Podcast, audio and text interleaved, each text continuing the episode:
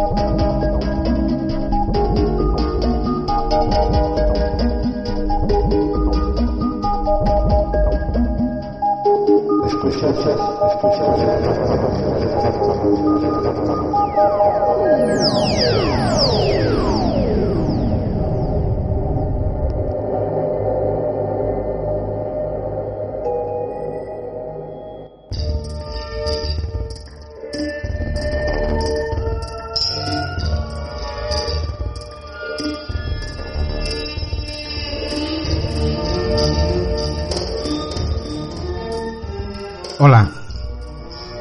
Con frecuencia es el sentido de la vista el que no nos permite prestar atención a las múltiples pantallas.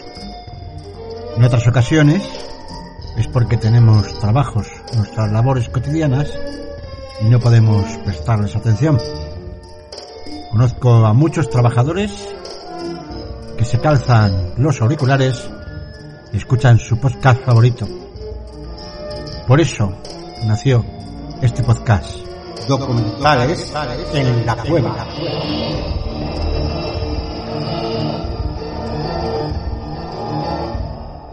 Hoy os vamos a presentar ese magnífico documental del que todo el mundo está hablando. Ese documental que se ha puesto de moda. El dilema de las redes sociales. Un magnífico documental que igual hace que cambies tu relación para con las redes sociales. Por, por ejemplo, Facebook, Twitter, TikTok, etc. Un magnífico documental del que todo el mundo está hablando. Y os recomendaría que escucharais el último capítulo de Días Extraños, donde Santi Camacho hace precisamente una reflexión sobre estos temas y sobre este documental.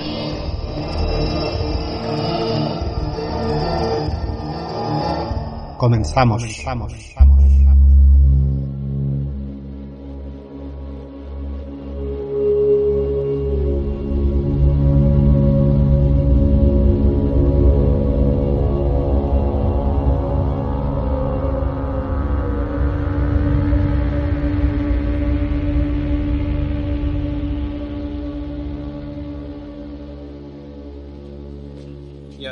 Sí, adelante. Siéntate y ponte cómodo. ¿Estás bien? Sí. Vale. Toma uno. Marca. ¿Quieres empezar por presentarte? Hola mundo. Bailey. Toma tres. ¿Estás bien? Esta es la peor parte, tío. No me gusta. Trabajé en Facebook en 2011 y 2012. Fui una de las primeras empleadas de Instagram. He trabajado en eh, Google y YouTube. Apple, Google, Twitter, Palm. Ayudé a fundar Mozilla Labs y luego me pasé a Firefox. ¿Estamos rodando? ¿Todos listos? Bien. Trabajé en Twitter. Mi último trabajo allí fue vicepresidente senior de ingeniería. Fui el presidente de Pinterest. Antes de eso, fui el director de monetización en Facebook durante cinco años. En Twitter pasé varios años dirigiendo la plataforma de desarrolladores y luego me convertí en jefe de producto de consumo. Fui uno de los inventores de Google Drive, Gmail Chat, páginas de Facebook y del botón me gusta de Facebook. Sí, por eso me pasé como ocho meses hablando con abogados. Esto me pone de los nervios. Mientras estuve allí, principalmente pensé que era algo bueno. No sé si ahora pienso lo mismo. Dejé Google en junio de 2017 por problemas éticos. Y no solo en Google, sino en toda la industria. Estoy muy preocupado. Muy preocupado. Actualmente es fácil perder de vista que estas herramientas han conseguido algunas cosas alucinantes en todo el mundo. Han unido a familias separadas, han encontrado donantes de órganos, hubo cambios profundos y sistémicos en todo el mundo gracias a estas plataformas. Eran positivas. Fuimos muy ingenuos y no pensamos en la otra cara de la moneda. Sí, esas cosas se lanzan y de repente tienen vida propia y se acaban usando de un modo muy diferente al que habías pensado. Realmente creo que nadie vio venir estas consecuencias. No hay nadie a quien echarle la culpa. No, claro que no. Entonces, ¿qué problema hay?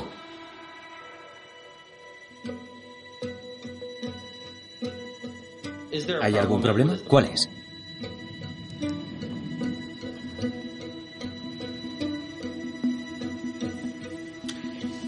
Es difícil resumirlo. Hablo de demasiados problemas diferentes. ¿Cuál es el problema?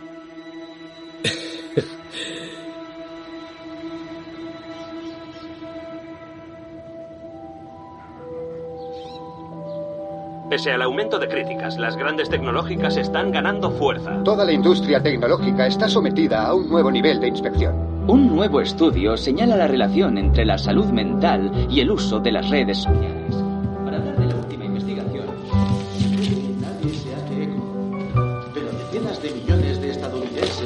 adictos a la pantalla.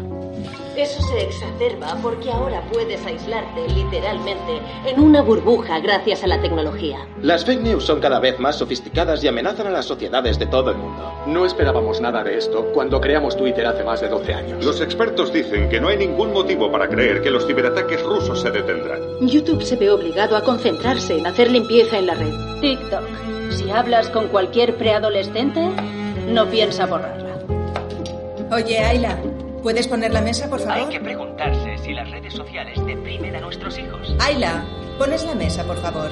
Estas operaciones cosméticas son tan populares entre los adolescentes que los cirujanos plásticos han acuñado un nuevo síndrome, dismorfia de Snapchat. Pacientes jóvenes que quieren operarse para parecerse más a sus selfies con filtros. No sé por qué la dejas tener esa cosa.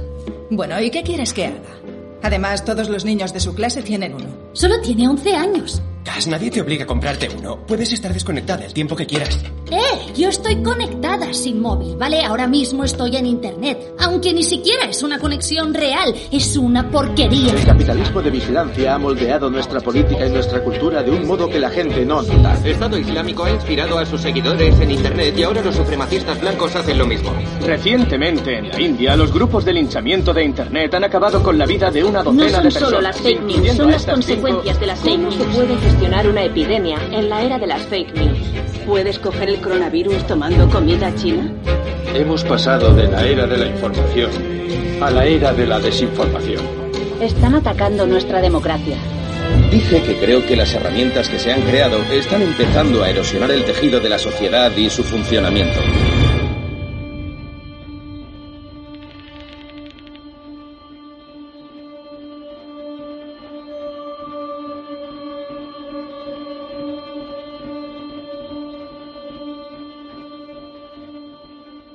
Sí, entendido. Muy bien. Eisa hace los comentarios de bienvenida, ponemos el vídeo y luego, señoras y señores, Tristan Harris. Vale. Genial. Así que salgo. Y. Digo, gracias a todos por venir. Ah, Hoy quiero hablar de un nuevo plan para la tecnología y sobre por qué queremos hacerlo. Porque cuando le preguntas a la gente qué tiene de malo la industria tecnológica en este momento, hay una cacofonía de quejas y escándalos. Nos han robado los datos, hay adicción a la tecnología, fake news, polarización, algunas elecciones se han amañado. Pero, ¿hay algo común a todos esos problemas? ¿Algo que cause todas esas cosas al mismo tiempo? Vale, así que venimos de ¿Te este parece lado y nos Muy vamos bien, alejando, sí. ¿entendido? Ah, Solo quiero que la gente vea. Bueno, hay un problema en la industria tecnológica y no tiene nombre, pero sale todo del mismo sitio. Sale todo de una...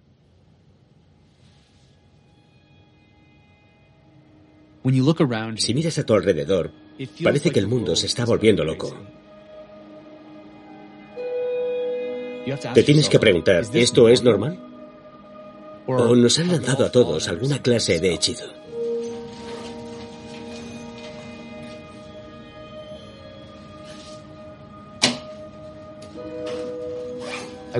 Ojalá más gente entendiera cómo funciona esto, porque no debería ser algo que solo sabe la industria, debería saberlo todo el mundo.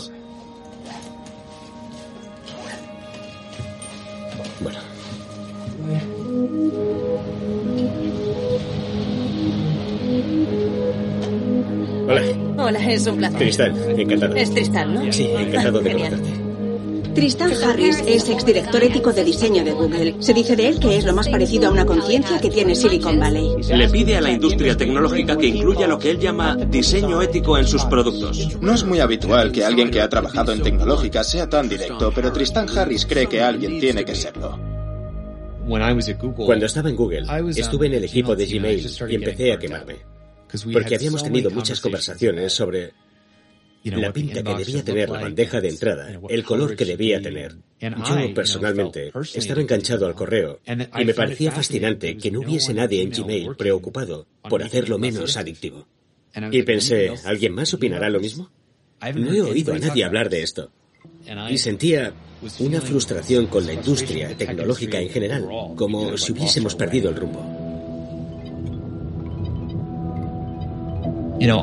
La verdad es que me costó mucho intentar averiguar cómo podíamos cambiarlo desde dentro.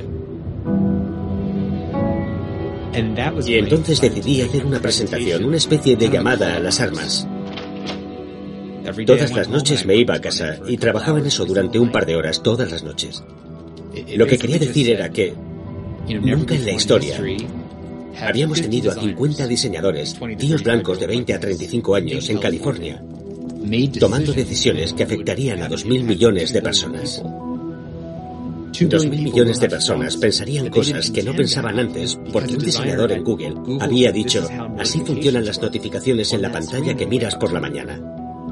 Y como Google teníamos la responsabilidad moral de solucionar ese problema.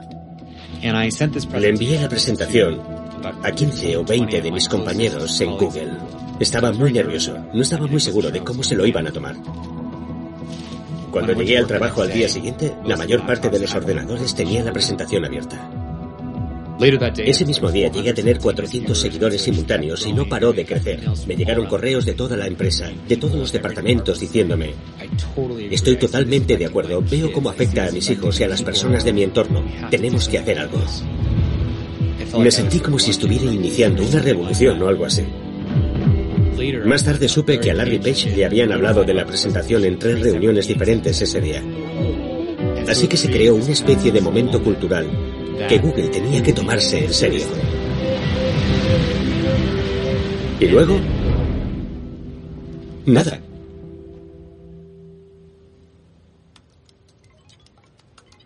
En 2006 todo el mundo, incluso todos nosotros en Facebook, admirábamos muchísimo a Google y lo que Google había construido, que era un servicio increíblemente útil que hacía, a nuestros ojos, mucho bien en el mundo. Y habían construido en paralelo una máquina de hacer dinero. Y los envidiábamos por eso, porque nos parecían muy elegantes y perfectos. Facebook llevaba unos dos años en marcha y me contrataron para intentar averiguar el modelo de negocio de la empresa. Yo era director de monetización, es decir, la persona que va a pensar cómo sacar dinero de esto. Había mucha gente haciendo un montón de trabajo, pero yo era decididamente la persona que apuntaba hacia... Bueno, que decía que había que hacer dinero. Por ejemplo, este modelo de publicidad probablemente sea el más elegante.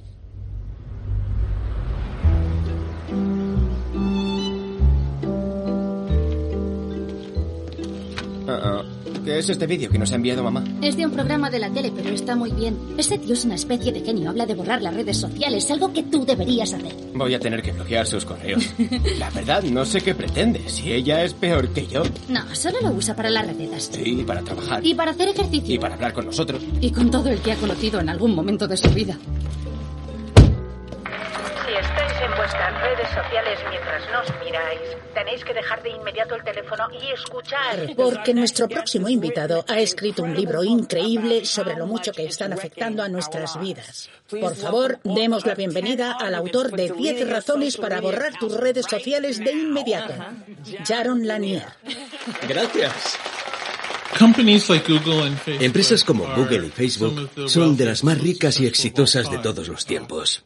Tienen relativamente pocos empleados, pero tienen un ordenador gigantesco que genera dinero. ¿Vale? ¿Y por qué les pagan? Esa es una pregunta muy importante. He estado invirtiendo en tecnología durante 35 años. Durante los primeros 50 años de Silicon Valley, la industria hacía productos de hardware y software que vendía a los clientes. Era un negocio sencillo. Durante los últimos 10 años, el negocio de Silicon Valley ha sido vender a sus usuarios. Ya está un poco trillado, pero como no pagamos por los productos que usamos, sino que son los anunciantes los que pagan, los anunciantes son los clientes y nosotros el producto que se vende. La frase típica es, si no pagas por el producto, tú eres el producto. Mucha gente piensa, ah, bueno, Google es solo un buscador y Facebook es solo un sitio donde ver qué hacen mis amigos y las fotos que suben, pero no se dan cuenta de que compiten por nuestra atención. A ver, Facebook, Snapchat, Twitter, Instagram, YouTube, empresas así tienen un modelo de negocio que consiste en hacer que la gente esté pegada a la pantalla. Vamos a ver cómo conseguir tanta atención de esta persona como sea posible. ¿Cuánto tiempo podemos conseguir que pase conectado? ¿Qué cantidad de tu vida podemos conseguir que nos entregues? Si piensas cómo funcionan algunas de esas empresas, todo empieza a encajar. Hay un montón de servicios en Internet que creemos que son gratis, pero no lo son. Los pagan los anunciantes. ¿Por qué pagan los anunciantes a esas empresas? Pagan a cambio de mostrarnos los anuncios. Somos el producto. Nuestra atención es el producto que venden a los anunciantes. Eso es un poco simple. El producto es el cambio gradual, ligero e imperceptible en tu comportamiento y tu percepción. Eso es el producto. Es el único producto posible. No hay nada más sobre la mesa que se pueda llamar producto. Es lo único de lo que pueden sacar dinero. Cambiar lo que haces, lo que piensas, lo que eres. Es un cambio gradual, es ligero.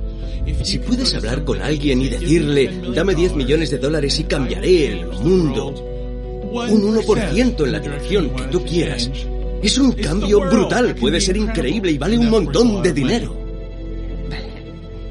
Es lo que habían soñado todas las empresas, que te garanticen que si pones un anuncio tendrá éxito. Ese es su negocio. Venden certeza. Para tener éxito en ese negocio tienes que poder hacer muy buenas predicciones. Y las buenas predicciones empiezan por un imperativo. Tener muchos datos. Mucha gente lo llama capitalismo de vigilancia, un capitalismo que se aprovecha del control infinito de todo lo que hacen las personas por parte de las grandes empresas tecnológicas cuyo modelo de negocio es asegurarse de que los anunciantes tienen todo el éxito posible. Esto es un mercado nuevo. Es un mercado que nunca había existido. Y es un mercado que comercia exclusivamente con futuros humanos. Al igual que hay mercados que comercian con futuros de bacon o futuros de petróleo, ahora tenemos mercados que comercian con futuros humanos a gran escala. Y esos mercados han producido los billones de dólares que han hecho que las empresas tecnológicas sean las más ricas de la historia de la humanidad.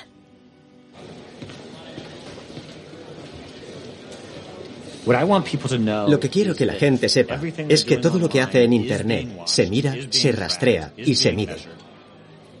Cada cosa que hacéis se controla cuidadosamente y se graba. Exactamente en qué imagen te paras a mirar, durante cuánto tiempo la miras. Sí, en serio, durante cuánto tiempo.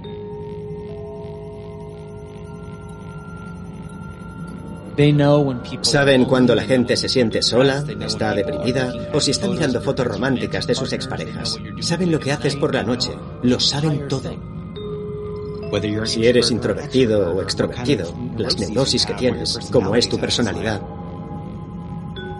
Tienen más información sobre nosotros de la que nunca se ha imaginado en la historia humana. No hay precedentes. Y todos esos datos que metemos ahí constantemente se introducen en esos sistemas sin casi supervisión humana. Y hacen predicciones cada vez mejores sobre lo que vamos a hacer y sobre lo que somos. Mucha gente tiene la idea errónea de que venden nuestros datos. A Facebook no le interesa ofrecer los datos. ¿Qué hacen con esos datos? Construyen modelos que predicen nuestras acciones y quien tenga el mejor modelo, gana.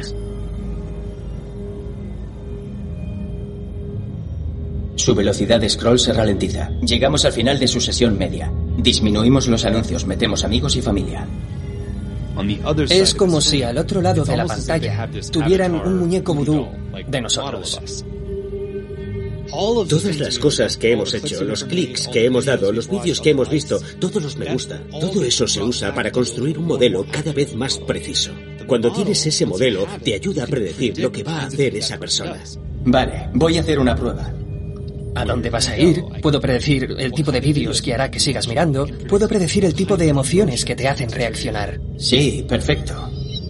Los peores epic fails del año.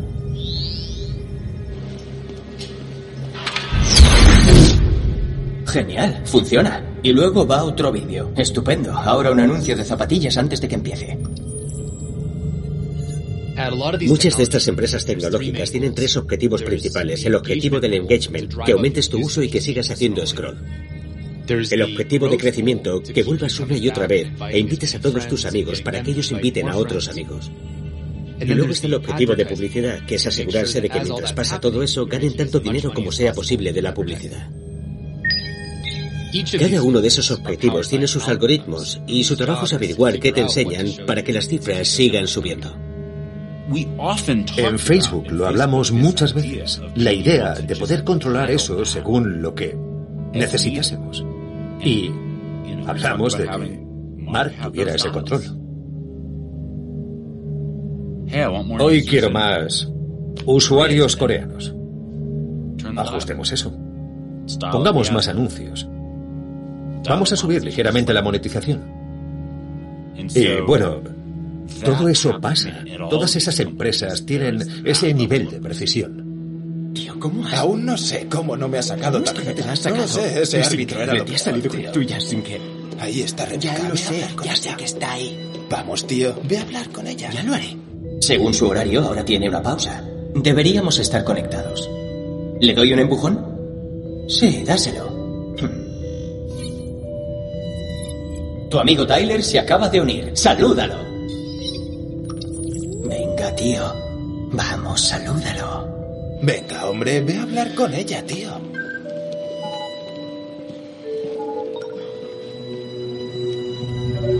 Nueva conexión. Ah, Conectados. Después de eso, post de usuario 079044238820. Rebeca. Buena idea. Las coordenadas GPS indican que están cerca.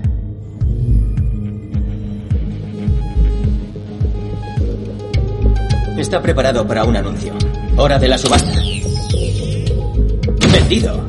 Acera facial Deepfake. Teníamos 468 postores. Hemos vendido a Ben por 3,262 centavos por impresión.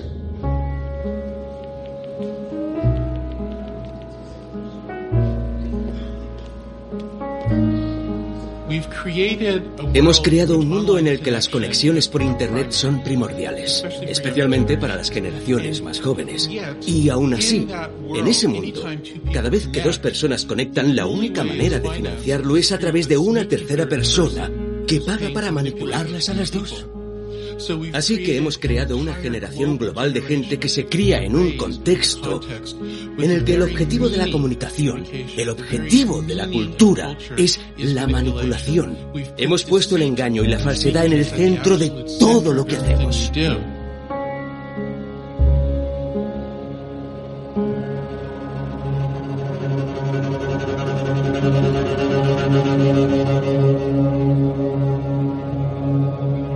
Coge el otro una vez más. Vale, ¿va bien? ¿Dónde va mejor que lo coja? Eso es perfecto. ¿Aquí? Eso, sí. ¿Cómo, cómo queda en cámara? Si yo de pronto hago esto... Bueno, podemos probar ¿Y a- esto? ¿Qué tal? ¿Bien? Hazlo otra vez. Sí, claro. No, seguramente... Ya. Bueno, no es para tanto.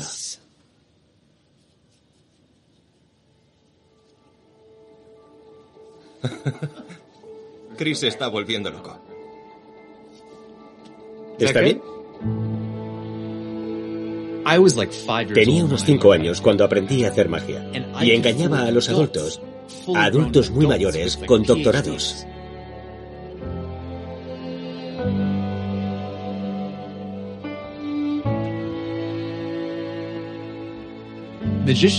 Los magos fueron casi los primeros neurocientíficos y psicólogos. Fueron los primeros que entendieron cómo funciona la mente de la gente.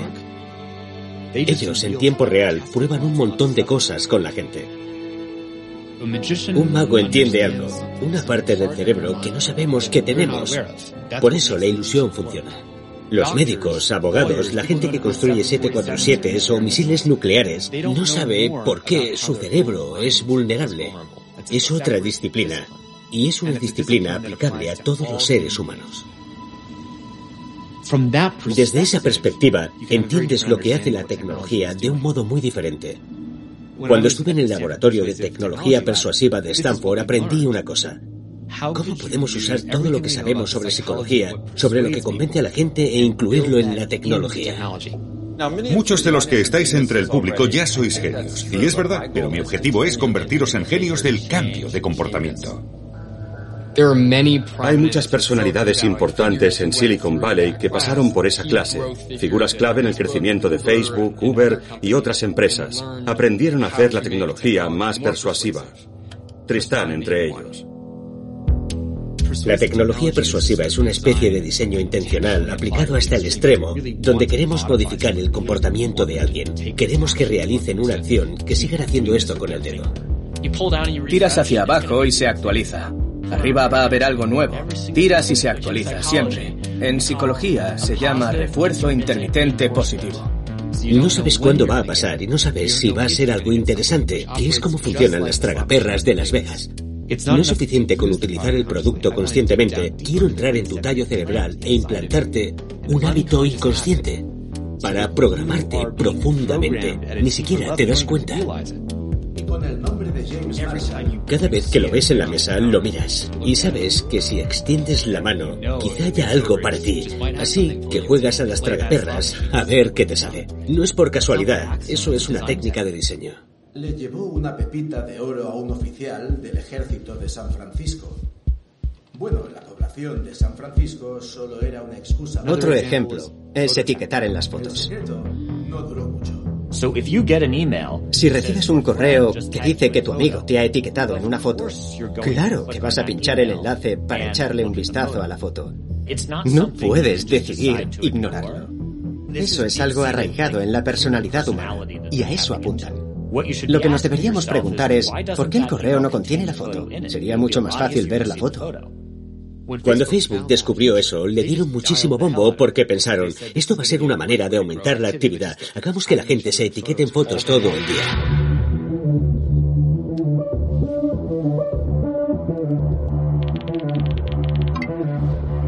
Ha comentado. Bien. Rebeca lo ha recibido y va a contestar. Que Ben sepa que está escribiendo para no perderlo. Activando puntos suspensivos.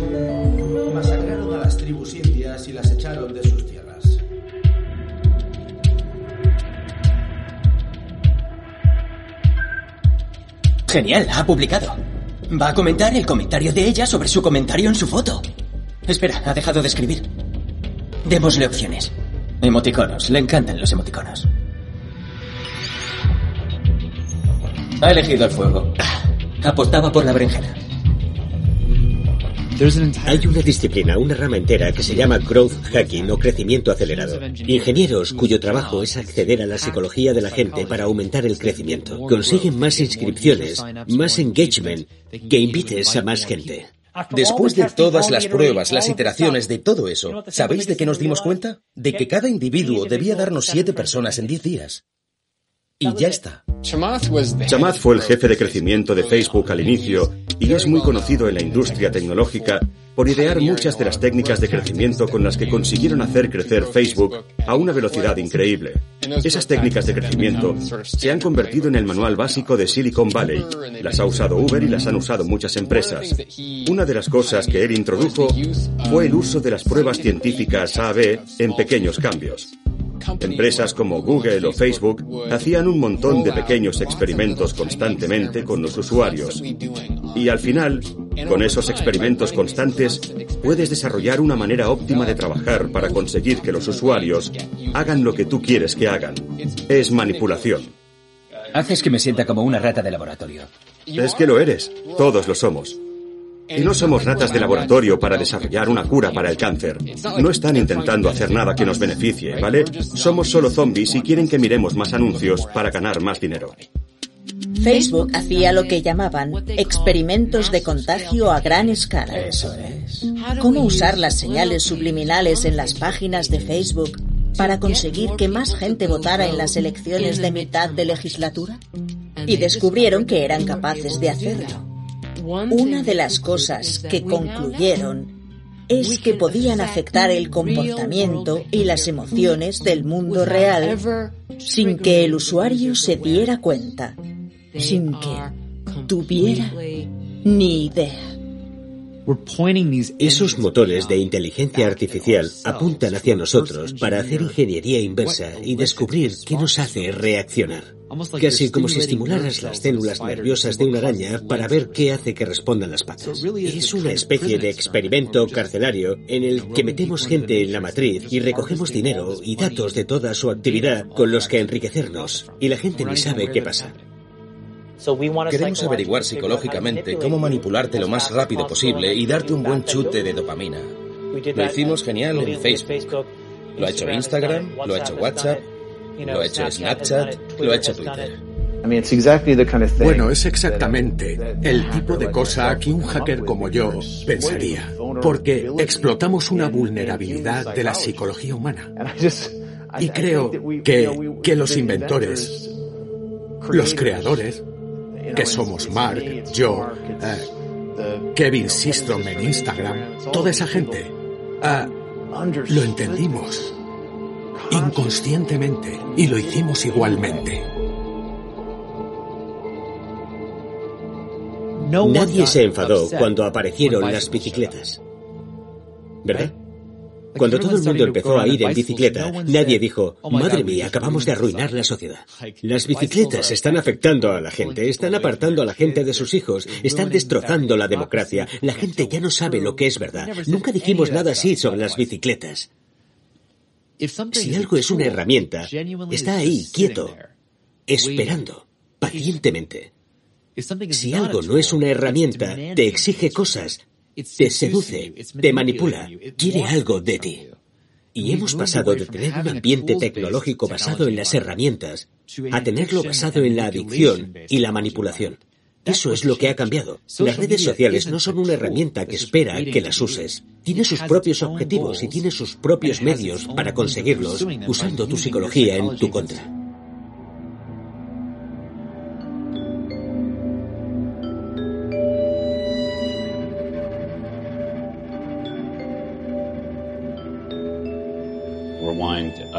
Rebobinemos unos cuantos años. Yo era el presidente de Pinterest. Volvía a casa y no podía dejar el teléfono cuando llegaba, pese a tener dos niños pequeños que necesitaban mi cariño y mi atención. Me metía en la despensa y escribía un correo o a veces miraba Pinterest. Pensaba, por Dios, qué ironía. Voy a trabajar durante el día, monto algo y luego soy una presa de eso mismo. Y en muchos momentos no podía evitarlo. La que me llama más la atención es Twitter. Antes era Reddit. Tuve que crear un software para acabar con mi adicción a Reddit. Seguramente a lo que soy más adicto es al correo electrónico. Sí, me doy cuenta. Para mí es muy interesante que, aun sabiendo lo que pasaba entre bambalinas, no fuera capaz de controlar el uso. Y da un poco de miedo. Aunque sé cómo funcionan esos trucos, sigo siendo susceptible a ellos. Aún cojo el teléfono y me desaparece en 20 minutos. ¿Compruebas el móvil antes de hacer pis por la mañana? ¿O mientras haces pis? Porque son las dos únicas opciones. Lo intenté con mi fuerza de voluntad. Solo con mi fuerza de voluntad. Voy a dejar de mirar el teléfono. Voy a dejarlo en el coche cuando llegue a casa. Creo que me lo dije mil veces, mil días diferentes. No voy a llevar el teléfono al dormitorio. Y luego llegaban las nueve de la noche y quiero llevarme el teléfono al dormitorio. Así que la fuerza de voluntad fue el primer intento. El segundo fue la... La fuerza brutal. Presentamos la caja fuerte de la cocina. Es un nuevo invento revolucionario que te ayuda a luchar contra la tentación. David solo tiene que meter las tentaciones en la caja fuerte. Luego, hacer girar la rueda para poner el cronómetro y finalmente pulsar el disco para activar el cierre. La caja fuerte de la cocina es estupenda. Tenemos una, ¿verdad? Videojuegos, tarjetas de crédito, Sí, una. lo que quieras. Cuando se cierra no se puede abrir hasta que el temporizador llegue a cero. La cosa es así. Las redes sociales son una droga. Tenemos un imperativo biológico básico que nos hace conectar con otra gente. Eso afecta directamente la liberación de dopamina en la vía de la gratificación. Millones de años de evolución han acabado con un sistema que nos hace reunirnos y vivir en comunidad para encontrar pareja y propagar la especie. Así que no hay duda de que un vehículo como las redes sociales que optimizan la conexión entre personas es potencialmente adictivo.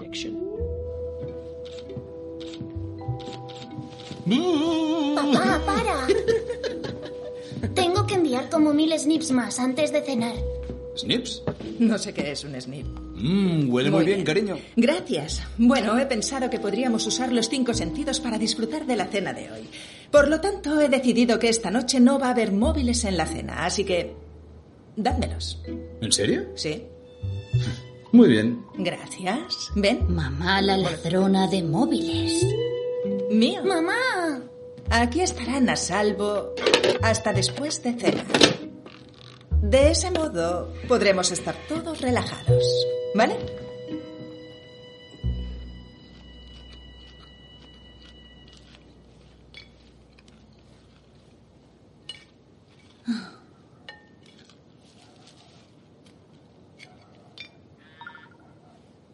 ¿Puedo ver quién es? No.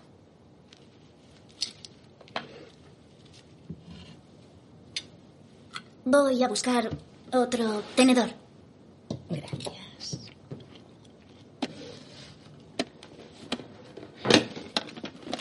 Cariño, no lo vas a poder abrir. Está cerrado durante una hora, así que déjalo. A ver, ¿de qué hablamos? Bueno, podemos hablar de los chalados de extremo centro junto a los que he pasado hoy. Oh, por ¿Qué? favor, Frank, no quiero hablar de política. ¿Qué tiene de malo el extremo centro? ¿Ves? Él no lo entiende. Depende de a quién se lo preguntes. Es como preguntar qué tiene de malo la propaganda. ¡Ayla! Madre mía. ¿Quieres que...? Sí. Me preocupan mis hijos. Y si tenéis hijos, también me preocupan los vuestros. Con el conocimiento y la experiencia que tengo, me peleo con mis hijos continuamente por el tiempo que pasan con el teléfono y el ordenador. Le digo a mi hijo, ¿cuántas horas crees que pasas con el teléfono? Y me contesta, media hora, media hora como máximo. Diría que poco más de una hora, una hora y media. Yo miré su informe hace unas semanas y era como 3 horas y 45 minutos. No. No creo que sea así. ¿Por día? ¿De media? Sí. ¿Voy a buscarlo? Sí, trae tu teléfono. No pasa ni un día sin que les recuerde a mis hijos el equilibrio, placer y dolor, los estados de déficit de dopamina y los riesgos de la adicción. A ver. El momento de la verdad. Dos horas y 50 minutos al día. Es que ¿Lo hoy ves? lo he usado mucho. Será por eso. Los últimos siete días. Instagram 6 horas 13 minutos. Vale, mi Instagram es peor. Mi pantalla está destrozada. Gracias, Cass. ¿Cómo que gracias, Gas? Le metes miedo a mamá con el tema del móvil cuando no es un problema. No necesitamos el móvil para cenar. Entiendo lo que quieres decir, pero no es para tanto. Pues entonces no lo uses durante una semana.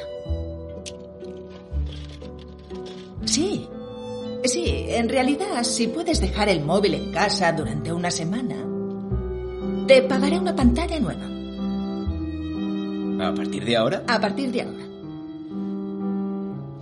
Vale. Vale. Trato hecho. Pero tienes que dejarlo aquí, cariño. Muy bien, lo voy a enchufar. Que quede claro que me aparto de él. Vale. Dios mío. Empieza a contar. Una semana. Qué desastre. ¿Crees que lo conseguirá? No lo sé, ya lo veremos. Tú come, ¿vale?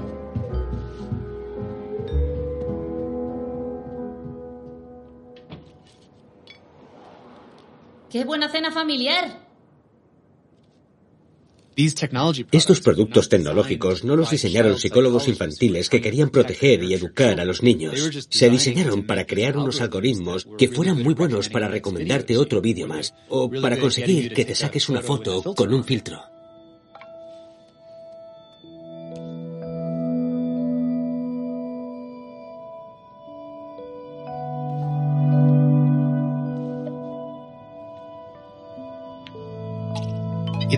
No es solo que controlen qué les llama la atención.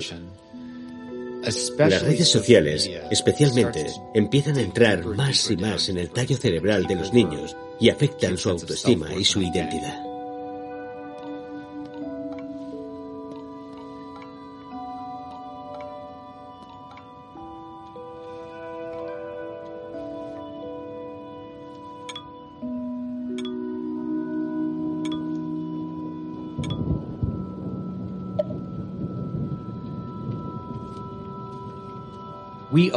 Hemos evolucionado para que nos importe si a la gente de nuestra tribu le gustamos o no, porque eso es importante.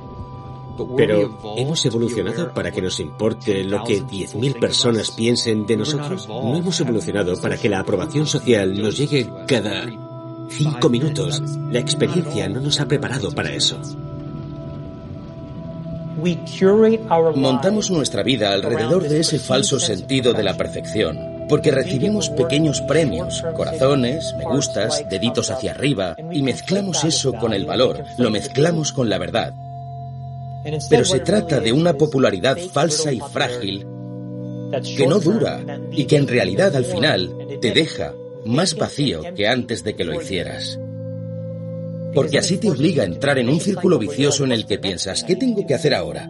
Porque necesito volver a sentirlo. Pensad en eso multiplicado por dos mil millones de personas y luego pensad cómo reacciona la gente a las percepciones de los demás. Es, es algo muy malo. Es realmente muy malo. Ha habido un aumento increíble en la depresión y la ansiedad entre las adolescentes estadounidenses que empezó entre 2011 y 2013. La cantidad de chicas adolescentes por cada 100.000 a las que ingresan en hospitales todos los años porque se han cortado o se han hecho daño de alguna manera. Era una cifra bastante estable hasta 2010 o 2011. Y entonces empezó a crecer ha subido un 62% en chicas adolescentes. Ha subido hasta un 189% entre preadolescentes. Es casi el triple. Pero es todavía peor. Vemos el mismo patrón con los casos de suicidio. Las adolescentes de 15 a 19 años han subido un 70% si comparamos con la primera década del siglo. Las preadolescentes, que tenían una tasa muy baja, han aumentado un 151%. Y ese patrón apunta directamente a las redes sociales. La generación Z, los niños nacidos después de 1996, son la primera generación de la historia que entró en las redes sociales en la preadolescencia. ¿Cómo pasan el rato? Vuelven del cole y se conectan a sus aparatos. Toda una generación más ansiosa, más frágil y más deprimida. No quieren correr riesgos. Cada vez se sacan menos el carnet de conducir. La cantidad de personas que han salido con alguien o han tenido alguna interacción romántica cae rápidamente. Es un gran cambio para esa generación. Y recordad que por cada uno de estos datos, por cada ingreso hospitalario, hay una familia traumatizada y horrorizada que piensa, por Dios, ¿qué les pasa a nuestros hijos?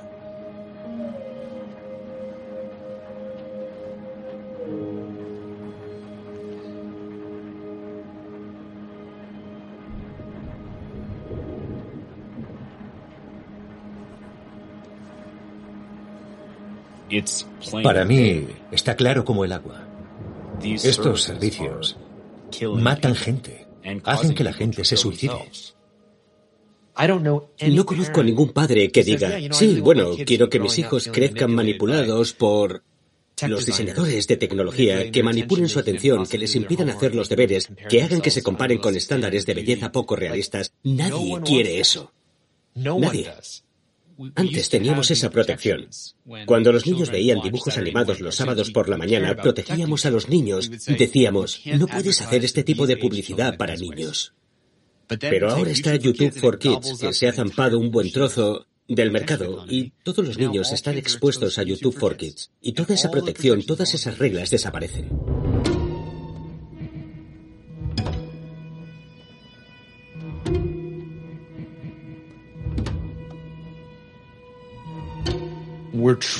Estamos adiestrando y condicionando a toda una generación de gente para que, cuando se sienta incómoda, sola, insegura o asustada, coja su propio chupete digital que está atrofiando nuestra capacidad de enfrentarnos a esas cosas.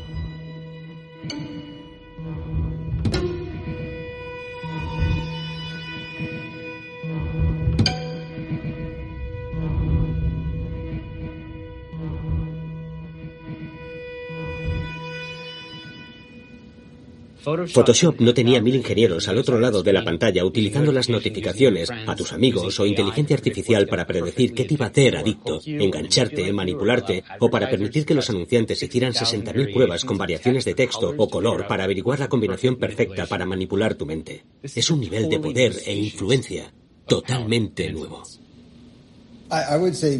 Yo diría que los métodos para utilizar la capacidad de la gente de desarrollar una adicción o de dejarse influir son ahora diferentes y probablemente la gente también lo sea. Lo era cuando aparecieron los periódicos y la imprenta y también cuando apareció la televisión y había tres grandes cadenas y...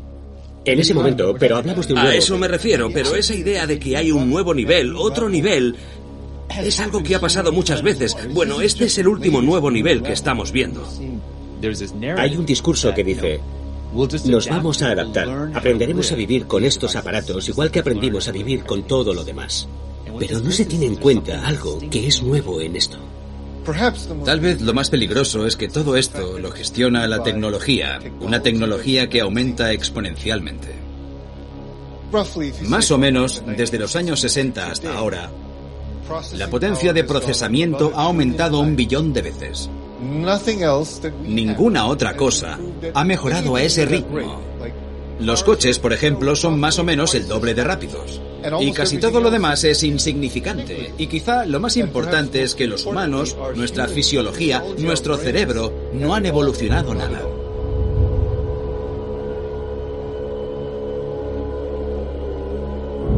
Los seres humanos, nuestras mentes y nuestros cuerpos no van a sufrir ningún cambio fundamental. La verdad es que no lo sé. ¿Pero la has visto, no? Sí, la he visto. Si quieres, nos hacemos nosotros una y la subimos.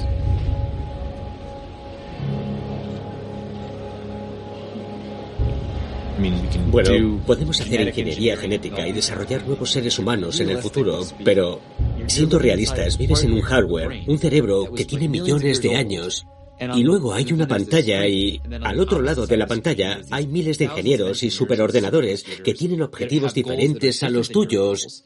¿Y quién va a ganar en esa partida? ¿Quién va a ganar?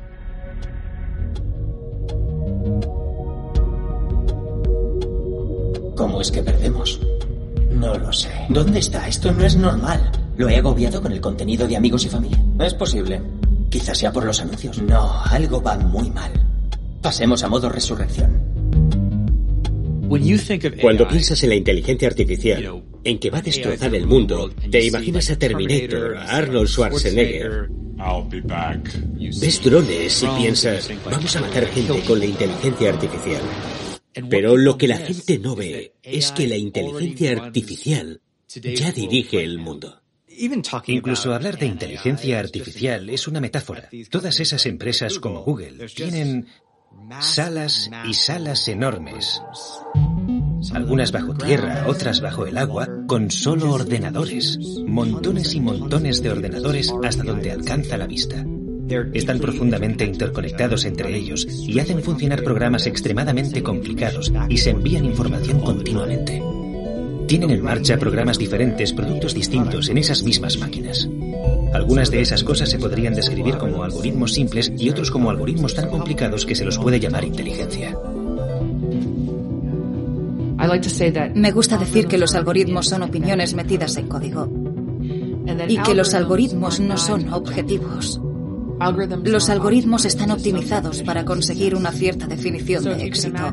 Te puedes imaginar que si una empresa comercial crea un algoritmo con su definición de éxito, va a ser un interés comercial, normalmente ganar dinero. Tú le das los objetivos al ordenador. Quiero este resultado. Y luego, el ordenador aprende a hacerlo. De ahí viene el concepto aprendizaje automático. Cada día se vuelve un poquito mejor para escoger los posts en el orden correcto para que pases cada vez más tiempo en ese producto. Y nadie entiende lo que hacen para conseguir ese objetivo. El algoritmo tiene mente propia, así que aunque lo escriba una persona, se escribe de tal manera que tú construyes la máquina y la máquina va cambiando. Solo hay un puñado de gente en esas empresas, en Facebook y en Twitter y en otras empresas similares. Solo hay unas pocas personas que entienden cómo funcionan esos sistemas y ni siquiera ellos entienden del todo lo que pasará con un contenido determinado. Como humanos, casi hemos perdido el control sobre estos sistemas, porque controlan, bueno, toda la información que vemos.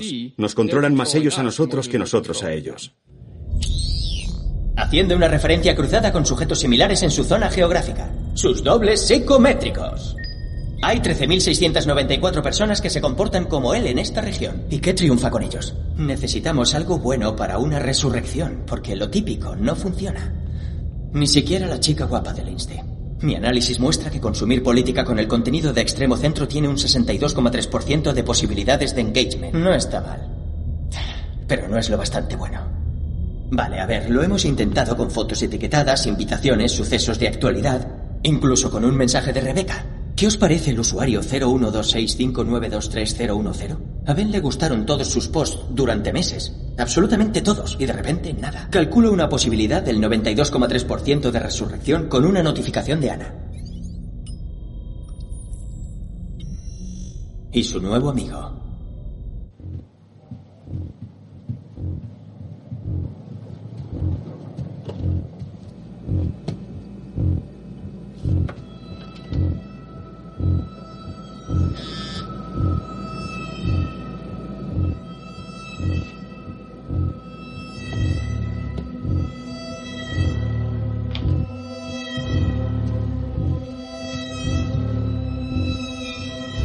Venga, será broma.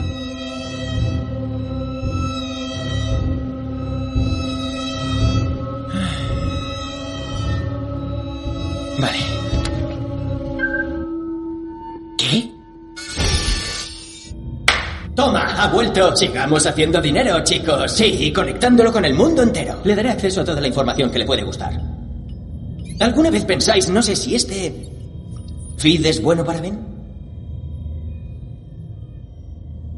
No. No.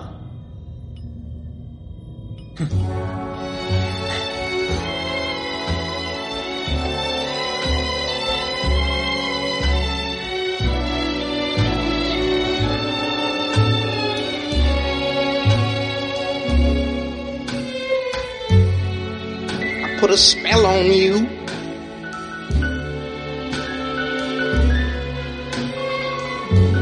Cause you're mine.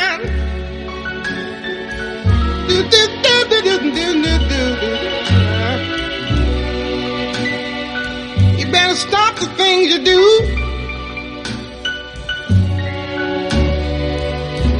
I ain't lying. No, I ain't lying. You know I can't stand it. You're running around. You know better, Daddy. I can't stand it cause you put me down. Yeah, yeah. A spell on you.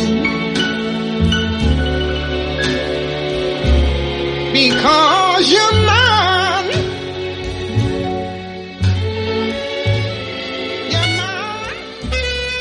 So imagine you're Imagínate que estás en Facebook jugando contra una inteligencia artificial que lo sabe todo de ti y puede anticipar tu siguiente movimiento, pero tú no sabes nada de ella, salvo que tiene vídeos de gatitos y cumpleaños. No es una lucha justa. Ven, date prisa, tenemos que irnos.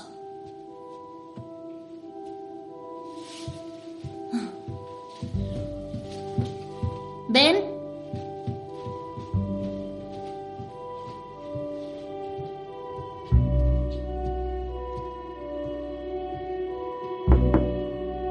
Ven. Ah. Venga. Tenemos que ir al IMSI. Vamos.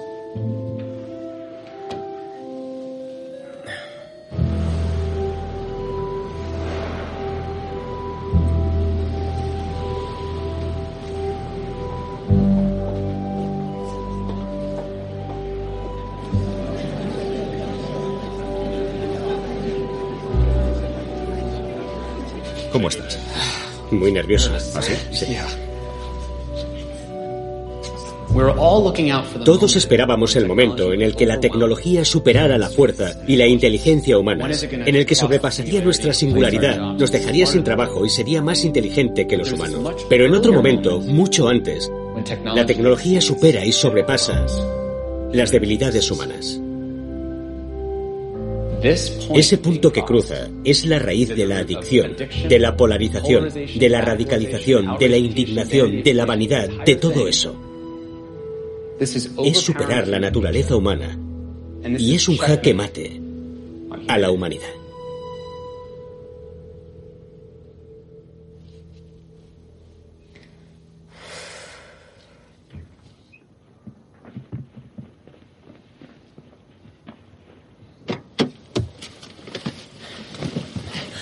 Lo siento.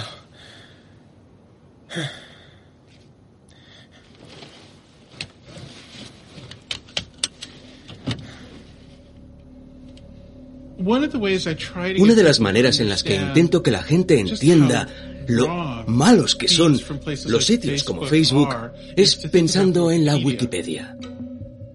Cuando vas a una página, ves lo mismo que los demás. Así que es una de las pocas cosas en línea que al menos tenemos en común. Imagínate por un momento que la Wikipedia dijera, vamos a darle a cada persona una definición diferente, personalizada, y nos van a pagar por eso. Wikipedia te espiaría, Wikipedia calcularía. ¿Qué puedo hacer para que esta persona cambie un poco a favor de algún interés comercial? ¿Vale?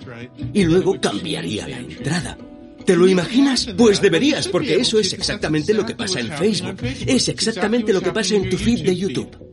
Si entras en Google y escribes el cambio climático, vas a ver diferentes resultados en función de dónde vives. En algunas ciudades se va a autocompletar como el cambio climático es un engaño. En otros casos vas a ver el cambio climático está causando la destrucción de la naturaleza. Y eso es en función no de lo que es el cambio climático, sino de desde dónde googleas y de las cosas que Google sabe sobre tus intereses.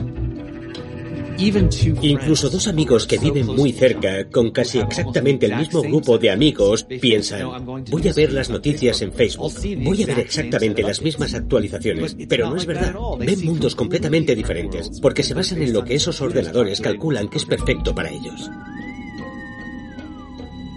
Puedes pensar en ello como si fueran 2.700 millones de shows de Truman. Cada persona tiene su propia realidad con sus propios hechos. Why do you think that uh, Truman has never come close to discovering the true nature of his world until now? We accept the reality of the world with which we're presented. It's as simple as that. Con el tiempo, tienes la falsa sensación de que todo el mundo está de acuerdo contigo, porque todo el mundo en tu feed es igual que tú. Y una vez que piensas eso, es muy fácil manipularte, del mismo modo que te manipularía un mago. Un mago te hace un juego de cartas y te dice, escoge una carta la que quieras. Y tú no te das cuenta de que está todo organizado para que escojas la carta que ellos quieren que escojas. Y así funciona Facebook. Facebook se queda ahí y dice, eh, escoge a tus amigos, escoge los enlaces que te interesan. Pero no es verdad. Es igual que el mago. Facebook organiza tu feed. Todos tenemos hechos diferentes. Y cuando eso pasa a gran escala, ya no puedes creer o ni siquiera consumir información que contradiga la visión del mundo que te has creado. Eso significa que no somos individuos objetivos ni constructivos.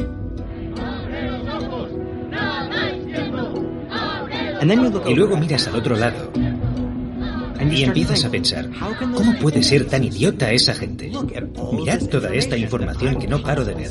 ¿Cómo es que no ven la misma información? Y la respuesta es que no ven la misma información. ¿Cómo son los republicanos? Son gente ignorante. El Partido Demócrata es una mafia, no es un partido político. Un nuevo estudio del Centro de Investigaciones Pew, realizado a 10.000 adultos, revela que estamos más divididos que nunca, con la peor polarización personal y política en 20 años. Más de un tercio de los republicanos dicen que el Partido Demócrata es una amenaza para el país. Y una cuarta parte de los demócratas dicen lo mismo sobre los republicanos. Muchos de los problemas sobre los que estamos hablando, como la polarización política, son muy habituales en la televisión privada. Los medios de comunicación tienen el mismo problema, porque su modelo de negocio, en líneas generales, es vender nuestra atención a los anunciantes. Internet es una manera nueva y aún más eficiente de hacerlo. En YouTube yo trabajaba en las recomendaciones. Me preocupa que un algoritmo en el que yo he trabajado esté aumentando la polarización de la sociedad. Pero desde el punto de vista de la cantidad de tiempo de visualización, la polarización es muy eficiente y mantiene a la gente conectada. El único motivo por el que los profesores enseñan es porque les pagan. Es eh, Benji. ¿No tienes entrenamiento de fútbol? Sí, pero me estoy poniendo al día con las noticias. Yo no diría que lo que estás mirando sean noticias. Tú siempre hablas de lo fatal que está todo, y ellos también. Pero eso es solo propaganda. Ven, de verdad, eso no te conviene. Tienes que ir a entrenar. Mm.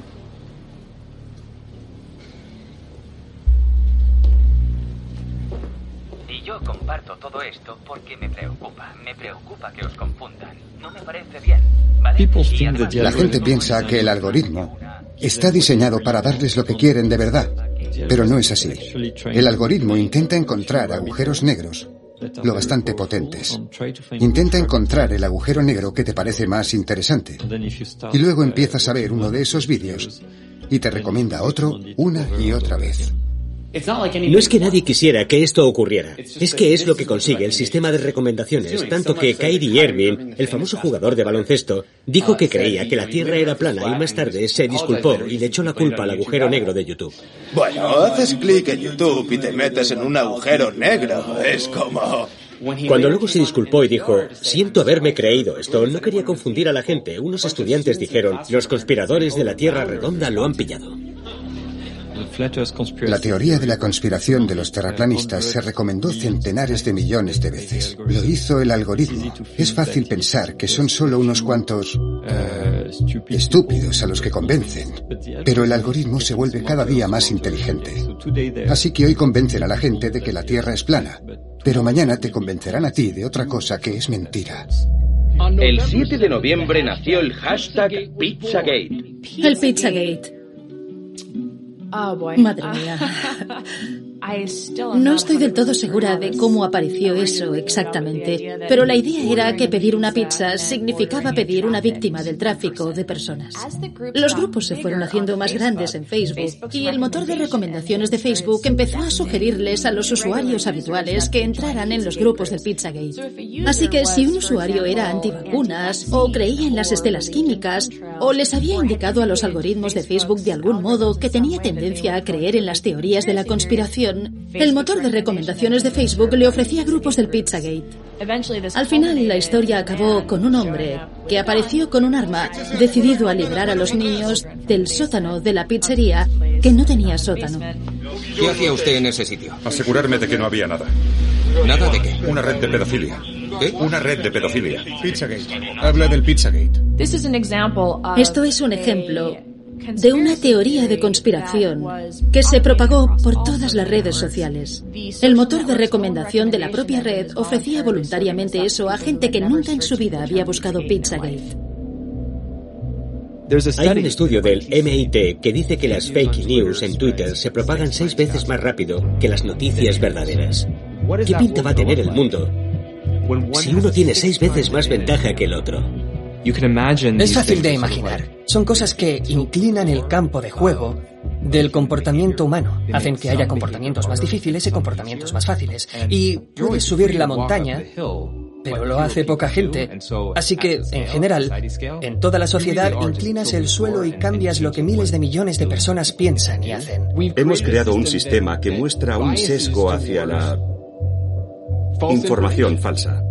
No porque queramos, sino porque la información falsa hace que las empresas ganen más dinero que la verdad. La verdad es aburrida. Es un modelo de negocio de desinformación para tener beneficios. Ganas más dinero cuantos más mensajes sin controlar permites que lleguen hasta cualquiera por el mejor precio. ¿El cambio climático? Sí. Es un engaño, sí, es real. Ese es el tema. Cuanto más hablan de eso, más nos dividen. Y cuanto más nos dividen, Facebook tiene billones de posts de noticias. No saben qué es verdad y qué no. Y por eso esta conversación es tan importante en este momento. Y no es solo la COVID-19 lo que se extiende rápidamente. Hay un flujo de desinformación en línea sobre el virus. El concepto de que beber más agua sacará el coronavirus de tu cuerpo es uno de los varios mitos sobre el virus que circulan en las redes sociales. El gobierno lo ha planeado todo. Ha creado el virus y ha hecho una simulación sobre cómo reaccionarían los diferentes países. El coronavirus es un engaño. SARS, coronavirus. Y mirad cuándo se hizo, 2018. Creo que el gobierno estadounidense empezó esta mierda. Nadie está enfermo. Nadie está enfermo. Nadie conoce a nadie que esté enfermo. Quizás el gobierno esté usando el coronavirus como excusa para que todo el mundo se quede en casa porque hay otra cosa. El coronavirus no está matando gente. Son las radiaciones 5G que están lanzando. Nos bombardean con rumores. La gente está destrozando torres de telefonía móvil. Vemos a Rusia y a China extender rumores y teorías de la conspiración. Esta mañana las protestas en Ucrania se han recrudecido. La gente no sabe lo que es verdad y lo que no. Y ahora es cuestión de vida o muerte.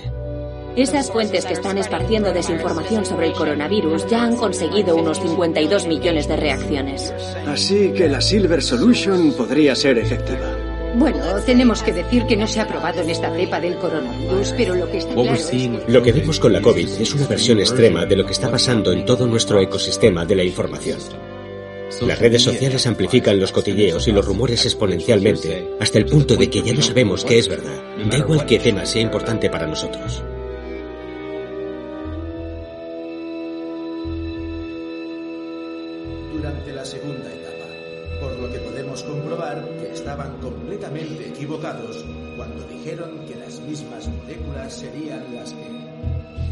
¿Aún estás en el equipo? Oye, voy a ir a picar algo antes del entrenamiento. ¿Quieres venir? Nada, no importa.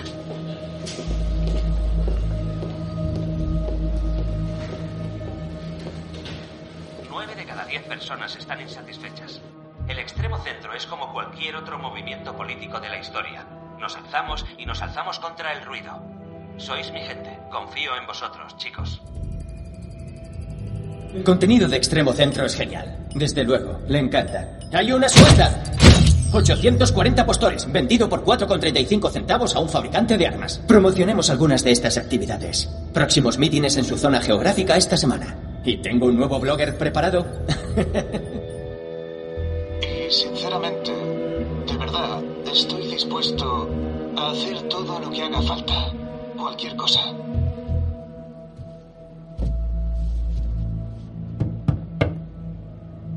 Suscríbete y vuelve pronto, porque de verdad tengo preparadas algunas cosas increíbles. Cosas impresionantes. Uno de los problemas de Facebook es que como herramienta de persuasión podría ser lo mejor que se ha creado. Imagínate eso en manos de un dictador o un régimen autoritario. Si quieres controlar a la población de tu país, nunca has tenido una herramienta tan efectiva como Facebook. Algunas de las implicaciones más preocupantes de los gobiernos y de otros actores que convierten las redes sociales en armas es que han tenido efectos en la vida real. El ejemplo más importante y que ha tenido mucha cobertura en la prensa es lo que pasó en Myanmar. En Myanmar, cuando la gente piensa en Internet, piensa en Facebook. Y lo que sucede a menudo es que cuando la gente se compra un móvil, el dueño de la tienda les instala Facebook y les abre una cuenta. Así, cuando la gente recibe su teléfono, lo primero que abre y lo que sabe abrir es Facebook.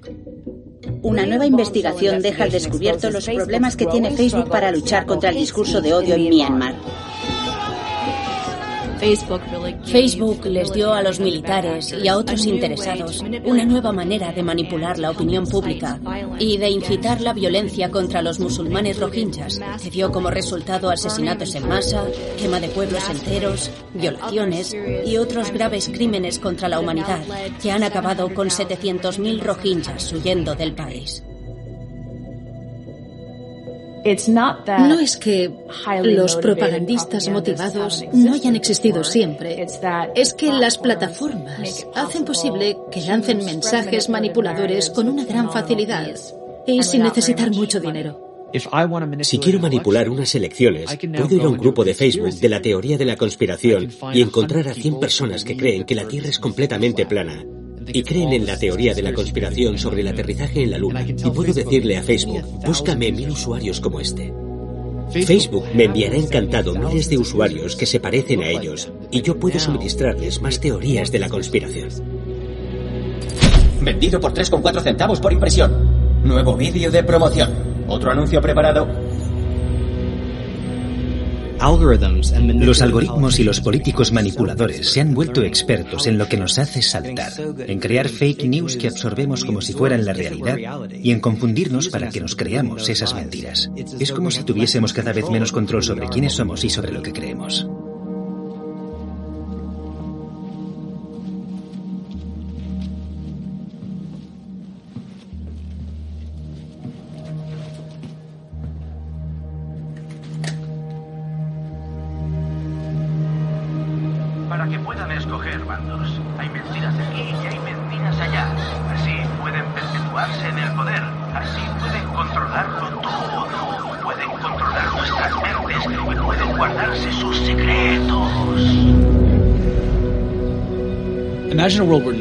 Imaginaos un mundo en el que nadie cree que nada sea verdad. Todo el mundo cree que el gobierno lo engaña. Todo es una teoría de la conspiración. No debería confiar en nadie, odio al otro bando. Ahí es hacia donde vamos. Los terremotos políticos continúan en Europa, esta vez en Italia y en España. Las coaliciones centristas tradicionales en Europa han perdido la mayoría, mientras que la extrema derecha y la extrema izquierda populistas han ganado fuerzas.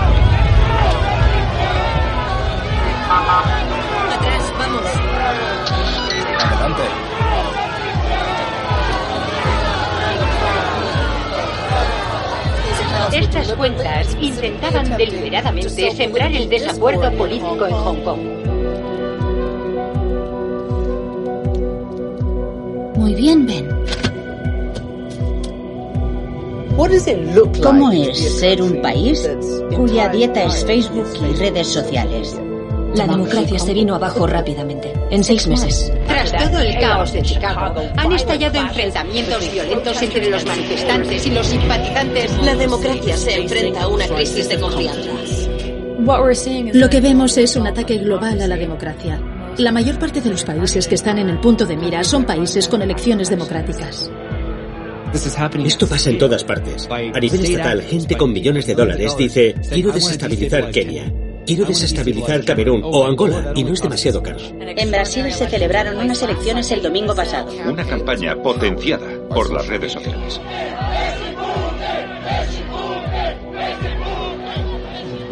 En la industria tecnológica hemos creado las herramientas para desestabilizar y erosionar el tejido de la sociedad en todos los países y al mismo tiempo. Lo hemos visto en Alemania, en España, en Francia, en Brasil, en Australia. Algunos de los países más desarrollados del mundo implosionan con enfrentamientos. ¿Qué tienen en común? Sabiendo lo que sabe, ¿cree que Facebook tuvo un impacto en las elecciones de 2016? Es difícil saberlo. Bueno, en, en realidad entran en juego muchas cosas. Representantes de Facebook, Twitter y Google han vuelto al Congreso para un segundo día de testimonios sobre la interferencia rusa en las elecciones de 2016. La manipulación de terceras partes no es un hackeo ilegal. Los rusos no hackearon Facebook. Lo que hicieron fue aprovechar las herramientas que Facebook creó para los anunciantes y los usuarios y las utilizaron para un objetivo perverso. Es como una guerra por control remoto. Un país puede manipular otro sin invadir sus fronteras físicas. Vemos unas imágenes violentas. Parece que empujan un contenedor. Pero no se trataba de a quién iba a sabotar. Se trataba de sembrar el caos total y la división en la sociedad. Esto ha sido en Huntington Beach. Una marcha Se trata de crear dos bandos que ya no se escuchen, que ya no se quieran escuchar, que ya no confíen el uno en el otro. Una ciudad universitaria. Es una ciudad donde se expuso el odio y se transformó en violencia racial.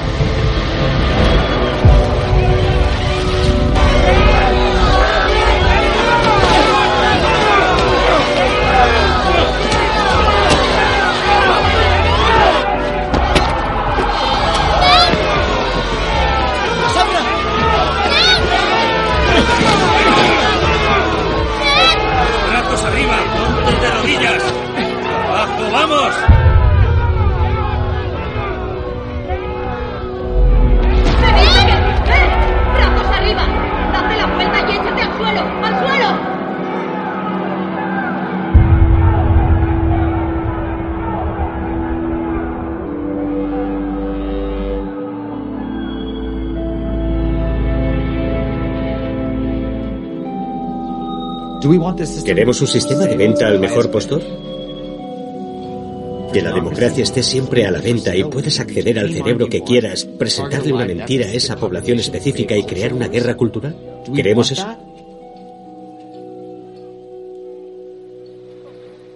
Somos un país de gente que ya no se habla.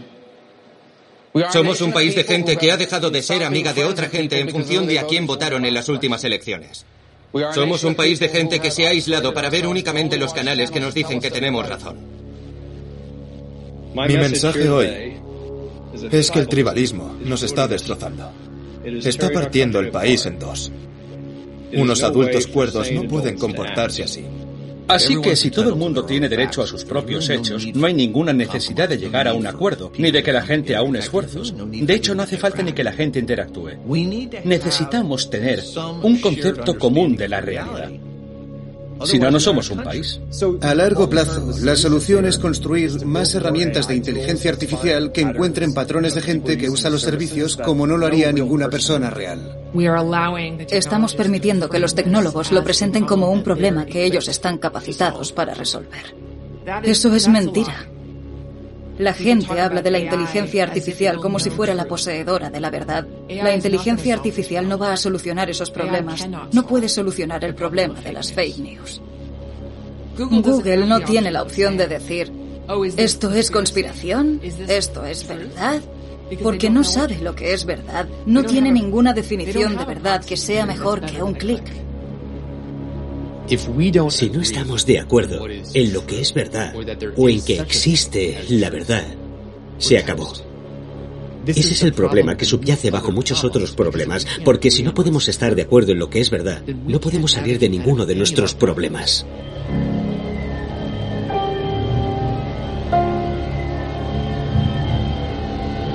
Deberíamos sugerirle que siguiera el Tierra Plana Fútbol Club. No le muestres más actualizaciones deportivas. No se involucren. Enviemos varios a mostrarle los cinco mejores y es.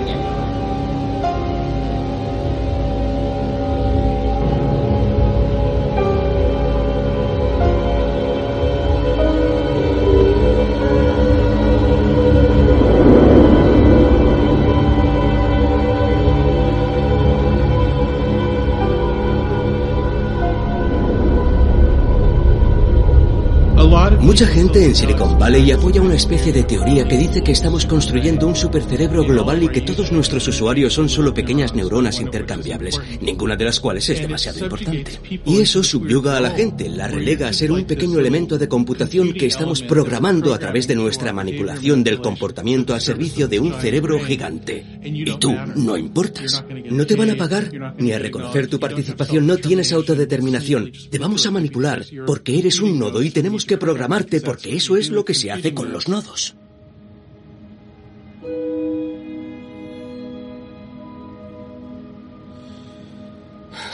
Madre mía. Cuando piensas en la tecnología y que es una amenaza existencial, estás haciendo una afirmación muy bestia.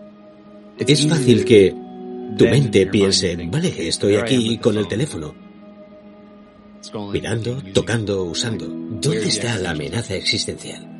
Vale, hay un superordenador al otro lado de la pantalla que apunta a mi cerebro y que me ha hecho ver un vídeo más. ¿Cuál es la amenaza existencial?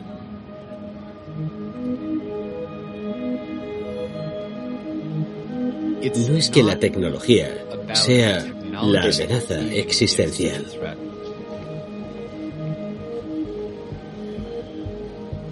Se trata de la capacidad de la tecnología para sacar lo peor de la sociedad. Y lo peor de la sociedad es la amenaza existencial.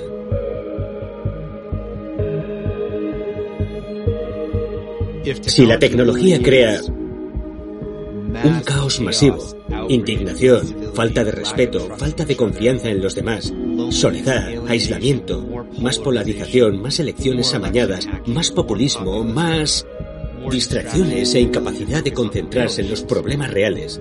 Así es la sociedad.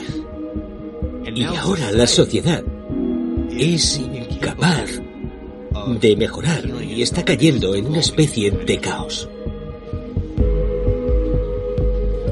Esto afecta a todo el mundo, aunque no usen esos productos. Se han convertido en Frankensteins digitales que están terraformando el mundo a su imagen, sea la salud mental de los niños, la política o el discurso político, sin aceptar la responsabilidad de discutirlo con el público. Así que volvemos a... ¿Y usted quién cree que es responsable? Creo que tenemos que hacer que las plataformas sean responsables. Cuando aceptan anuncios para las elecciones, son responsables de proteger las elecciones. Cuando se hacen con el espacio de la salud mental de los niños, son responsables de la protección de los niños.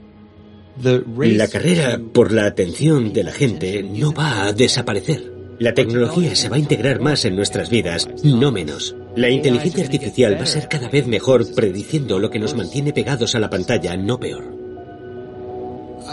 Tengo 62 años y me hago más viejo con cada minuto que pasa en esta conversación. Pero, la verdad, seguramente, voy a estar muerto y enterrado y probablemente agradecido cuando toda esta mierda pase. Porque creo que esto me da un miedo horrible. ¿Usted lo ve igual que yo? ¿O estoy exagerando ante una situación de la que apenas sé nada? ¿Qué es lo que más te preocupa? Creo que a corto plazo, una guerra civil.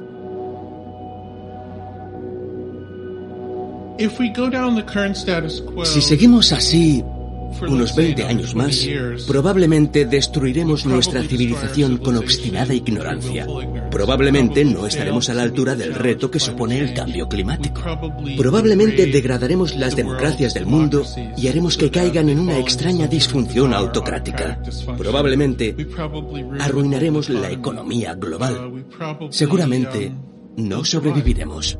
Yo sí que lo considero algo existencial.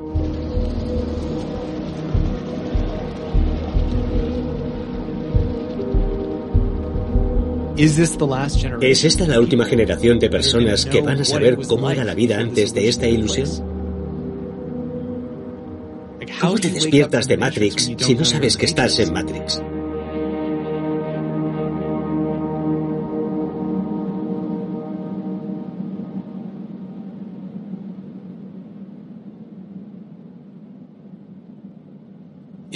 Sí, muchas de las cosas que decimos hacen que parezca que es todo un horror y que solo hay una cara de la moneda. Oh, madre mía, la tecnología está destrozando el mundo y a los niños, y en realidad no. Es confuso porque es al mismo tiempo utopía y distopía. Pulso un botón en mi teléfono y aparece un coche al cabo de 30 segundos para que yo vaya donde necesito ir. Es magia. Es increíble. Cuando diseñamos el botón de me gusta, nuestra motivación era extender la positividad y el amor en el mundo. Ni se nos pasó por la cabeza que tiempo después los adolescentes se iban a deprimir por no tener suficientes me gusta o que esto estaría llevando a la polarización política. No creo que estas empresas tuvieran el objetivo de ser malvadas, pero el modelo de negocio tiene un problema. Podrías cerrar el servicio y destruir lo que sea, 20 mil millones de dólares en acciones y que te demandaran. Pero no puedes, en la práctica, volver a meter el genio en la botella. Puedes hacer algunos cambios, pero realmente tienes que aumentar los ingresos y el uso trimestre tras trimestre. Cuanto más grande se hace, más difícil es que alguien lo cambie. Lo que veo es un montón de gente atrapada en un modelo de negocio, una presión de accionistas y de incentivos económicos que hace que sea casi imposible hacer otra cosa. Tenemos que aceptar que está bien que las empresas quieran ganar dinero. Lo que no está bien es que no haya nada que las regule, ninguna regla, ninguna competencia, y que las empresas estén actuando como gobiernos de facto. Y entonces dicen, bueno, nos regulamos nosotras mismas. Eso es mentira, es ridículo. Los incentivos financieros son los que hacen girar el mundo, así que cualquier solución al problema tiene que estar alineada con los incentivos financieros. Estas empresas no tienen un motivo fiscal para cambiar. Por eso creo que necesitamos regulaciones. La empresa telefónica tiene un montón de datos sensibles y tenemos una legislación que se asegura de que la empresa no hace nada malo. No hay casi ninguna ley sobre la privacidad digital, por ejemplo. Podríamos grabar la recopilación y el procesamiento de datos. Del mismo modo que tú, por ejemplo, pagas la factura del agua en función del agua que usas, grabas a estas empresas en función de los datos que tienen. Eso les da un incentivo fiscal para no quedarse con todos los datos del planeta. La ley va muy por detrás en estas cosas, pero sé que la situación actual no es para la protección de los usuarios, sino para la protección de los derechos y los privilegios de esas empresas gigantes e increíblemente ricas. ¿Vamos a hacer concesiones siempre con los más ricos y poderosos? ¿O vamos a decir, oye, en algunos momentos hay un interés nacional. En algunos momentos el interés de la gente, de los usuarios, es más importante que el beneficio de alguien que ya es multimillonario. Estos mercados socavan la democracia, socavan la libertad y deberían estar prohibidos. No es una propuesta radical. Hay otros mercados que hemos prohibido. El mercado de los órganos humanos. El mercado de los esclavos humanos. Porque tienen consecuencias inevitablemente destructivas. Vivimos en un mundo en el que un árbol vale más económicamente muerto que vivo. En un mundo en el que una ballena vale más muerta que viva. Mientras nuestra economía funcione así, y las empresas no estén reguladas, van a seguir destruyendo árboles, matando ballenas, excavando la tierra y extrayendo petróleo del suelo. Aunque sabemos que eso está destruyendo el planeta y que vamos a dejar un mundo peor para las futuras generaciones. Esa manera de pensar a corto plazo se basa en la religión del beneficio a cualquier precio, como si mágicamente cada empresa que actúa por interés egoísta fuera a producir el mejor resultado. Esto ha afectado al ambiente durante mucho tiempo. Y lo que da más miedo y lo que espero que sea la gota que colma el vaso y nos haga despertar como civilización y ver lo equivocada que está esa teoría, es entender que ahora somos el árbol, somos la ballena, pueden extraer nuestra atención. Somos más rentables para una empresa si pasamos tiempo mirando la pantalla, mirando un anuncio, que si nos dedicamos a vivir nuestra vida. Y estamos viendo los resultados de eso. Utilizan una inteligencia artificial muy potente para averiguar cómo centrar nuestra atención en las cosas que quieren que miremos, en lugar de en las cosas que son más importantes, nuestros objetivos, nuestros valores y nuestras vidas.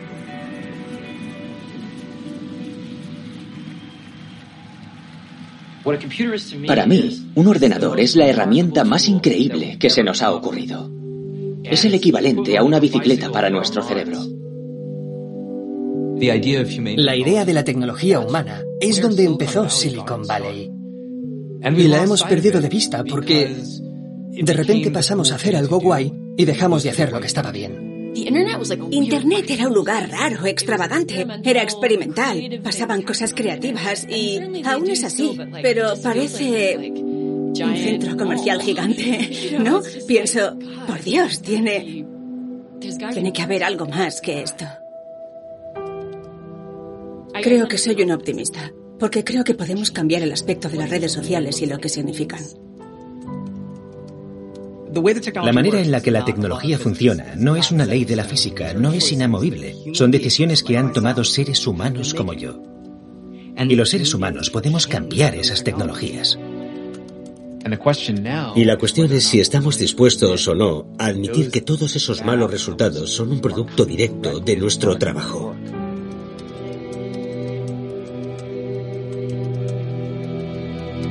Nosotros construimos esas cosas y tenemos la responsabilidad de cambiarlas.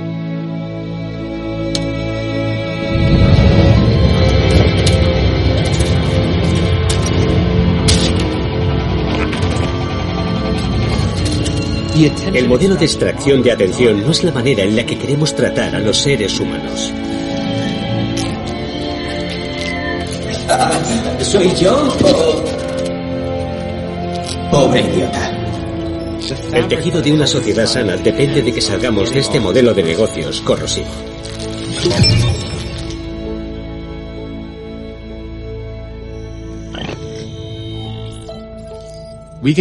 Podemos exigir que estos productos se diseñen de una manera humana. Podemos exigir que no nos traten como un recurso. La intención podría ser, ¿cómo hacemos el mundo mejor?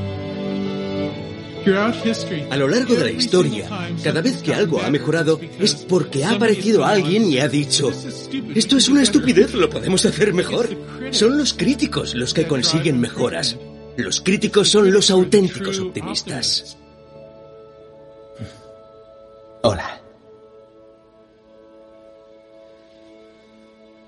Um, bueno, parece una locura, ¿no? La manera básica en la que esto está diseñado no va por buen camino. Nada de todo esto. Así que parece una locura decir que hay que cambiarlo todo, pero es lo que hay que hacer. ¿Crees que lo vamos a conseguir? Tenemos que hacerlo.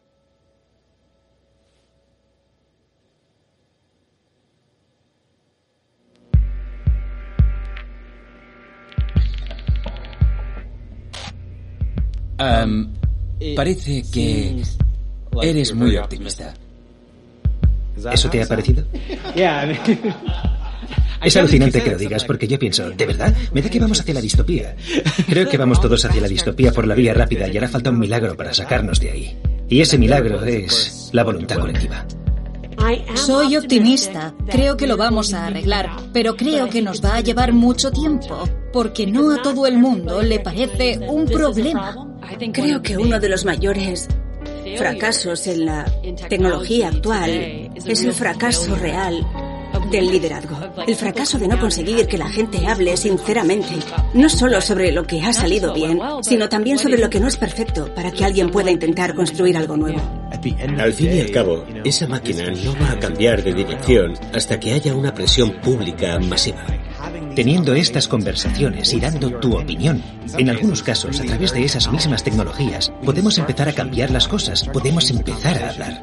Parecerá extraño, pero es mi mundo, es mi comunidad. No lo odio, no quiero hacerle daño a Google ni a Facebook, solo quiero reformarlos para que no destruyan al mundo. He desinstalado un montón de apps del teléfono que estaban haciéndome perder el tiempo. Todas las redes sociales y las noticias. Y he desactivado todas las notificaciones y cualquier cosa que me vibrara en la pierna con información que no era importante para mí en ese momento.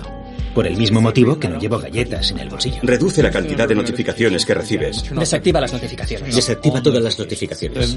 Yo ya no uso Google, uso Quant, que no guarda tu historial de búsquedas. Nunca aceptes un vídeo recomendado en YouTube. Elige siempre. Es otra manera de luchar.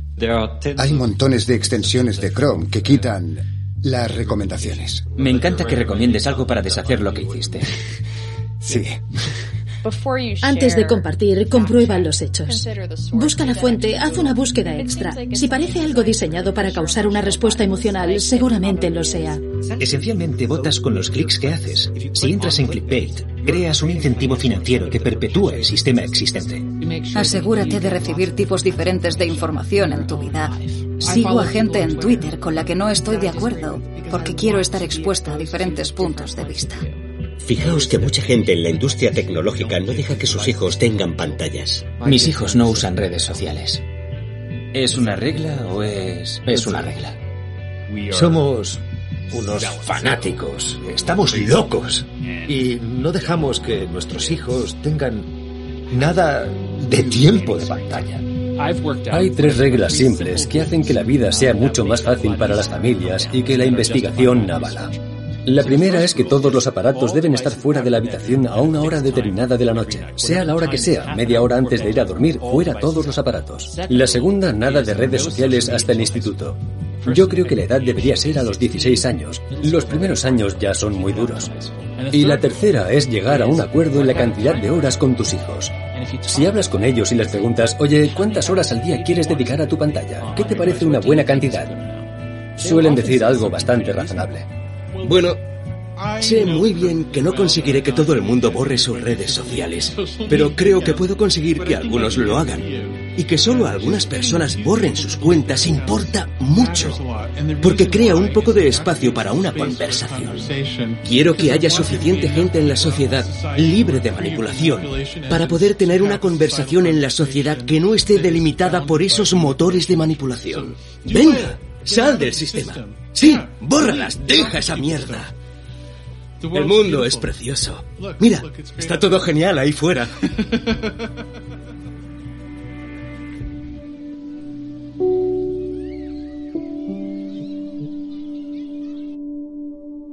Pues así se acaba este documental, que espero que os haya gustado.